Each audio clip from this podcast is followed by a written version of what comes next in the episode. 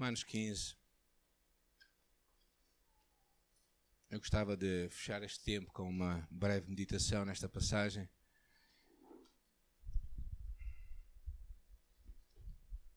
Quando Jesus chegou aqui à terra, ele disse: É chegado o reino dos céus.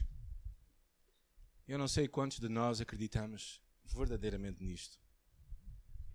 Não sei quantos de nós acreditamos que o reino de Deus já chegou. Não sei quantos de nós trabalhamos coerentemente com esta verdade que Deus já chegou e que o reino é dele. Eu temo que poucos de nós vivemos assim. Eu temo que a maior parte das vezes eu não vivo assim. Eu vivo no meu reino, a minha vida, a minha realidade. Ah, e, uh, e por isso, quando penso nas palavras de Jesus, na sua oração final também, no livro de João, capítulo 17, quando ele diz: Não peço que os tires do mundo, mas que os livres do mal. Não são do mundo, como eu do mundo não sou. Não sei se nós também pensamos assim. Se nossas raízes no mundo são mais fortes do que as raízes celestiais. Mas depois Jesus diz, e era isto que eu gostava que vocês guardassem: Assim como tu me enviaste, eu também. Ele também nos envia a nós. Então significa que tu e eu somos enviados por Jesus para o mundo em que nós vivemos. Tu e eu somos verdadeiramente missionários, porque temos uma missão, que é levar a mensagem do Evangelho da salvação que há em Jesus Cristo tu e eu temos verdadeiramente esta mensagem para levar porque Ele já nos enviou. Talvez tu não tenhas sido enviado, mas Ele já te enviou. Talvez tu não te sintas enviado, mas tu já estás lá enviado por Ele. Porque a verdade é essa. Se tu estás a fazer o que deves fazer como enviado ou não, isso é outra história. Mas que Ele já te enviou, já te enviou. Já te enviou para onde? já te enviou para a tua casa, para a tua família, já te enviou para o teu local de trabalho, já te enviou para a tua vizinhança, já te enviou para a tua comunidade. Não é preciso chegar até Bissau, ou então decides apanhar a Transáfrica e chegares até Gabu, que é uma aventura muito interessante, gente, porque numa viagem dessas de 200 km consegue-se ver muitas caminhonetas avariadas pelo caminho. É uma viagem de fé. Por isso, sempre eles oram, Senhor. Mas a verdade é que tu não precisas de ir lá. Cristo já te enviou. Já te enviou onde tu estás. Já te enviou porque o reino já chegou. E, eh, e se calhar o apóstolo Paulo, em Romanos capítulo 15, é muito interessante. Ele diz assim: É certo estou, o versículo 14 Certo estão, meus irmãos, sim, eu mesmo a vosso respeito, que estáis possuídos de bondade, cheios de conhecimento, aptos para vos admoestar uns aos outros. Versículo 15. Entretanto, vos escrevi, em parte mais ousadamente, como para vos trazer isto novo à memória, por causa da graça que me foi dada por Cristo. Para que eu seja ministro de Cristo Jesus entre os gentios, no sagrado encargo de anunciar o Evangelho de Deus de modo que a oferta deles seja aceitável, uma vez santificada pelo Espírito Santo. A graça que tornou o apóstolo Paulo um servo. Ele diz, ele diz, eu quero trazer isto à vossa memória por causa da graça. A graça é o favor, o favor imerecido de Deus. Que Paulo conheceu quando encontrou Jesus Cristo. Quando percebeu que Cristo tinha morrido por ele. E ele decidiu receber este presente de Deus este presente que foi a graça da salvação. E o apóstolo Paulo diz aqui que aquela graça, diz o versículo 16, para que eu seja ministro, ministro de Cristo. Uh, e entre os gentios, no sagrado encargo de anunciar o Evangelho. esta ideia de que Paulo tinha, que a graça de Deus que o salvou também o empurrava para esta missão de levar Cristo àqueles que ainda não conheciam Jesus. Era esta paixão que ardia no seu coração. Aquele desejo de estar disposto a fazer muito mais do que fazia até então. No final do século XIX, uma missão enviou 70 missionários para a África. Após um ano e meio, 60 tinham morrido. Muitos deles sem terem até aprendido a língua, o dialeto local. Somente 10 deles tinham sobrevivido. Numa dada altura em que uh, na Serra Leoa, alguém lhe perguntou àquele missionário: Estás disposto a colocar o teu corpo no altar? Tu vais lá para morrer. E ele responde: Eu não me importaria em dar mil vidas se as tivesse que dar para que os africanos conhecessem Jesus. Eu temo que o que nós vemos em, na Guiné, o que nós vimos, foi o trabalho de muitos que acreditaram que valia a pena dar a sua vida. O apóstolo Paulo tinha este ardor no seu coração, que ele tinha que fazer algo mais. Versículos 18 e 19 diz: Porque não ousarei discorrer sobre coisa alguma, senão sobre aquelas que Cristo fez por meu intermédio para conduzir os gentios à obediência por palavra e por obras, por força de sinais e prodígios, pelo poder do Espírito Santo, de maneira que desde Jerusalém e circunvizinhança até ao Ilírico tenho divulgado o Evangelho de Cristo. Apóstolo Paulo teve esta paixão de levar Cristo até ao último lugar onde ele conseguia chegar. E ele diz que faz isto não somente em palavra, mas em obra, em poder e em sinais. Ou seja, o apóstolo Paulo tinha uma vida transformada pelo poder do Evangelho. E isso é o que o mundo lá fora hoje, no século XXI, em Portugal e neste país ocidentalizado, espera que tu e eu tenhamos uma, vivamos uma mensagem, que é a mensagem de Cristo. Não que tenhamos uma mensagem para comunicar, mas que a nossa mensagem que comuniquemos seja coerente com a mensagem que nós vivemos. O mundo está à espera de pessoas que vivam o Evangelho, não somente pessoas que falem do Evangelho. E isso é, é o que Deus está à procura também no meio de nós de termos vidas transformadas por Deus. Pessoas que impactam a nossa vida. E se calhar tu e eu, eu tenho pessoas que impactaram a minha vida. E quem é que foram? Foram pessoas simples. Foram pessoas analfabetas. Que nem sabiam ler. E que diziam-me assim, ela, ela, a minha ama dizia-me assim, ó oh, Paulinho, eu só sei ler a Bíblia e o Inário, não sei ler mais nada. E na verdade ela não conseguia ler mais nada, mas ela a Bíblia lia em voz alta que eu conseguia ouvi-la e o Inário, que ela gostava de cantar hinos. Era uma pessoa fervorosa que amava a Deus. Ela mudou a minha vida. E tu podes ser um exemplo para outros. Tu podes fazer discípulos através de uma vida transformada. E o apóstolo Paulo tinha esta paixão, tinha este desejo de que a sua vida transformada pudesse torná-lo um mensageiro de Cristo. Porque nós não podemos simplesmente levar a mensagem, nós temos de ser a mensagem. É, está cheio de de histórias. Romanos, é, este capítulo é incrível.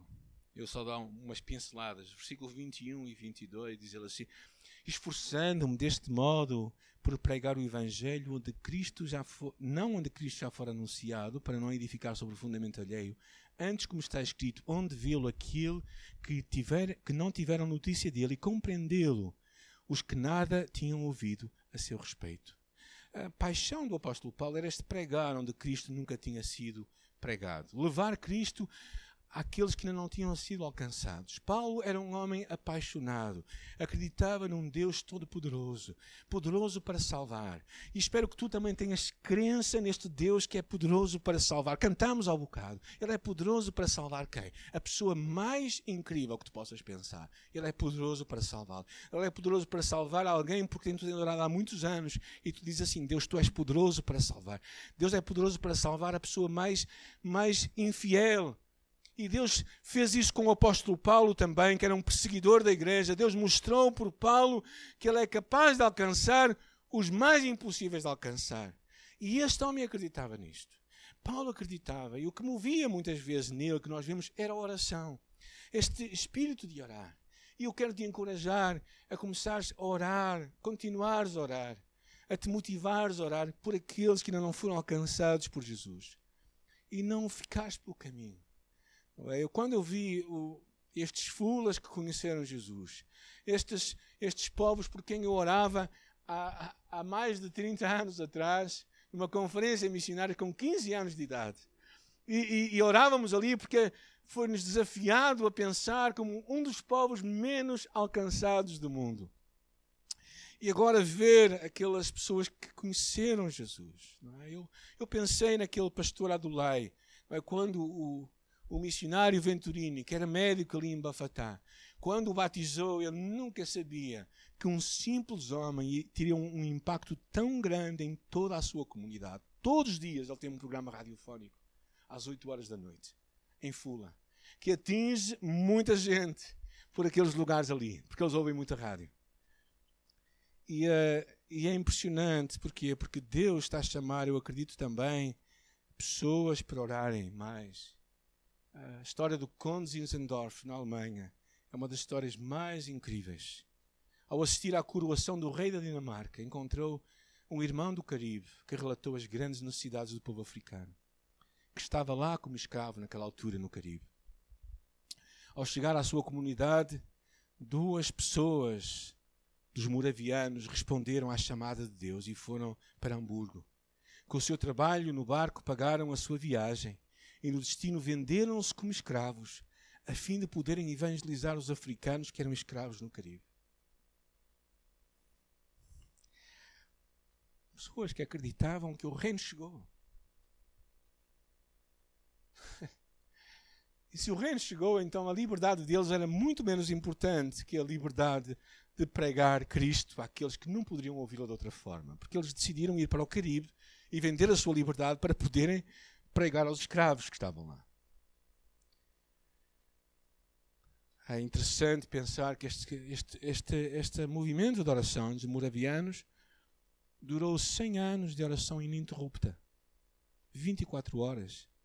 Vezes 24 horas. Durante 100 anos. Aquele grupo enviou mais de 200 missionários. Não me digam que nós não podemos fazer muito mais. O apóstolo Paulo sabia isso. Ele estava. Ele ardia no seu coração esta paixão, porque ele sabia que o reino tinha chegado, o rei tinha chegado, então era, era preparar o seu reino. Era verdadeiramente viver como se tal fosse real, porque é real. E Paulo fala acerca dos seus planos, e versículo 27 e 28. Isto lhes pareceu bem, e mesmo lhes são devedores, porque se os gentios têm sido participantes dos valores espirituais dos judeus, também vocês devem servi-los com os bens materiais. E tendo, pois, concluído isto e havendo consignado este fruto, passando por vós, irei à Espanha. Paulo estava a pedir ofertas missionárias, dinheiro. Paulo não tinha vergonha de dizer que eles eram devedores. Por causa do bem que tinham recebido espiritual, eles deviam participar com os seus bens financeiros. E claramente o que ele percebia era que a graça de Deus, a salvação, é algo que é uma oferta de Deus. Mas a oferta que tu recebes não te deve deixar indiferente. A oferta que tu recebes não te pode deixar no, normal. A oferta que tu recebes deve-te deve -te fazer mexer na tua alma algo, uma dívida. É como se alguém, no teu aniversário, te oferecesse uma grande prenda. Aquela prenda que tu estás a sonhar, não é? Não sei qual é a prenda que tu estás a sonhar. Mas essa prenda alguém te oferecesse. E se alguém te oferecesse essa prenda, o que é que tu ficavas a ela? Devedora. Quando tu recebes a salvação de Deus, a oferta de Deus para ti, a salvação, tu tornas-te devedor. Tu ganhas uma dívida que não é, não é feita com pesar, com lamento, mas é uma dívida de gratidão. E, e, é impressionante porque, porque quando tu compreendes isto, tu compreendes que então quando tu participas da obra de Deus, quando tu participas orando por missionários, quando tu participas financeiramente apoiando o trabalho missionário, tu estás verdadeiramente a mostrar que este evangelho também é teu. Tu não podes ir lá, se calhar, até Santo Meio Príncipe, como o Flavinho e Marcelo irão, se Deus permitir, daqui a uns meses. Mas tu podes ir lá em oração. Tu podes ir lá contribuir. Na, na escola de oração achei muito interessante, ah, aqui há um mês atrás, quando se dizia assim: tu antes de ires a um lugar, deves chegar lá em oração. Porque quando tu oras, tu vais lá à frente e tu preparas o teu caminho e Deus muda o teu coração. O apóstolo Paulo sabia esta importância e nós precisamos de ser uma igreja também que esteja mobilizada e, verdadeiramente acreditando na importância de sermos parte da obra de Deus. Paulo nos dá alguns desafios aqui que eu quero que vocês guardem. Primeiro, tu és devedor. A tua vida não é tua. Ela foi comprada por Cristo para ser dele. Isto pode parecer um bocado estranho para alguns. Se não conhecem Jesus, o que queremos dizer é que a nossa salvação foi uma oferta de Deus para nós. Cristo morreu por nós, pelos nossos pecados. E nós recebemos esta oferta em nossa vida. E quando tu recebes uma oferta de salvação, que te livrou da morte eterna, da perdição eterna, então tu ficas devedor. A tua vida não é tua, a minha vida não é, não é minha. Realmente, Romanos nos encoraja oferecermos o nosso corpo em sacrifício vivo, santo e agradável. Sabem qual é o problema de um sacrifício vivo em cima de um altar? Imaginem. É que ele pode fugir. ah, mas Deus quer que tu faças uma oferta consciente, uma oferta, um sacrifício vivo. A segunda lição é a importância de nós orarmos mais por missões, oramos mais pelo que Deus está a fazer no mundo, oramos mais pelos perdidos à nossa volta, oramos mais para que Deus nos dê mais paixão por aqueles que estão longe de Jesus. Oramos mais para que Ele nos ajude a ver que o reino chegou. E Ele já nos enviou para o mundo. Cristo já nos enviou. Tu já foste enviado. Talvez não aches, mas já foste enviado. Ele não te vai enviar outra vez. E a terceira lição é que nós precisamos de dar mais. Financeiramente nos envolvermos na obra de Deus. E acreditarmos que o que nós investimos é um bom investimento. É um plano de aforro espetacular. Porque o plano de aforro divino rende sempre muito mais. É? Os portugueses sabem o que é que eu estou a falar, mais ou menos. É? Agora os planos de aforro já não são muito usados, mas pronto. Mas quando tu acreditas nisto, quando tu acreditas que estás a investir na eternidade de alguém e a mudar uma comunidade, então tu estás a ver Deus a agir através de ti. C.S. Lewis diz: é muito difícil um ovo voar, é muito difícil um passarinho sair do ovo, mas se sair do ovo, ele vai voar.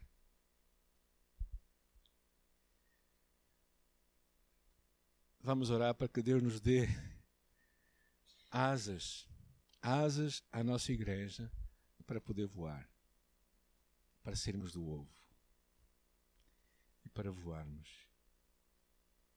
Vamos acreditar que Deus é poderoso para fazer coisas acontecerem. E Deus me deu uma palavra há um tempo atrás que deste lugar sairão pessoas para as nações. Eu acredito isso acredito que precisamos levantar os olhos porque os campos estão brancos e preparados para a ceifa. Se levantarmos os olhos, se dobrarmos os joelhos e se acreditarmos em Deus. Então, que Deus fala ao nosso coração. Nós, como igreja, nós, como pessoas e nós, como famílias, para vermos muito mais do que Deus quer fazer através de nós porque eu sei que Deus nos chama a sermos fiéis e a fazermos a nossa parte com fidelidade e com amor, e veremos a mão de Deus sobre nós. Fechemos os nossos olhos. O grupo Louvor pode vir à frente também para terminarmos com a última música. Senhor, nesta manhã nós te agradecemos pela tua palavra. Te agradecemos por uh, os homens e mulheres que deixaram o seu conforto para irem para ambientes difíceis como em Bissau ah, um ambiente que, que, não é certamente para passar férias. Mas, Senhor, obrigada, Pai, por uh, homens e mulheres que se levantaram com paixão e com desejo de tocar em vidas, mudar em famílias, alcançarem nações e uh, preparar um povo que ama, ama Jesus. E, Senhor, eu te quero louvar por os heróis que eu conheci ali. Pessoas simples, pessoas que te amam, pessoas que acreditam que a sua vida está a fazer uma diferença. E eu te, também, olhando para nós que estamos aqui, Senhor, nesta manhã, eu também consigo ver pessoas que podem fazer uma diferença. Pessoas que podem fazer uma diferença nas suas comunidades locais, no seu local de trabalho, na sua família, pessoas que podem fazer uma diferença no lugar onde eles vivem, Senhor Jesus. Eu oro, Pai, para que tu nos dês esta fé. Esta fé consegue ver muito mais além do que os nossos olhos materiais conseguem ver. Porque a obra é do Espírito de Deus, a obra do Espírito Santo que pode mover e que vai mover os nossos corações para que vejamos o que os olhos não viram, nem ouvidos viram, nem jamais penetrou no coração humano. E isso é o que Deus tem preparado para nós, Senhor. Por isso, ajuda-nos a levantar os nossos olhos e vermos Deus que fez os céus e a terra, que coloca as estrelas no seu lugar, que as chama pelo seu nome e que hoje nos convoca a nós, como igreja, para sairmos, para levantarmos os olhos, para abrirmos o nosso coração, para estarmos dispostos a sair e estarmos dispostos a realizar com a nossa vida o que tu nos chamas a fazer, Senhor, porque o reino já chegou, o Rei está no nosso meio e a vinda gloriosa do Senhor Jesus Cristo está para tão perto. Por isso, vem, Maranata, vem, Senhor Jesus, nesta manhã. É a nossa oração, enquanto oramos assim, Maranata, enquanto oramos, vem, Senhor Jesus, nós pedimos que vivamos com a nossa vida esta mensagem para a tua glória e honra, até que possamos ver o nosso Salvador Jesus Cristo. Amém.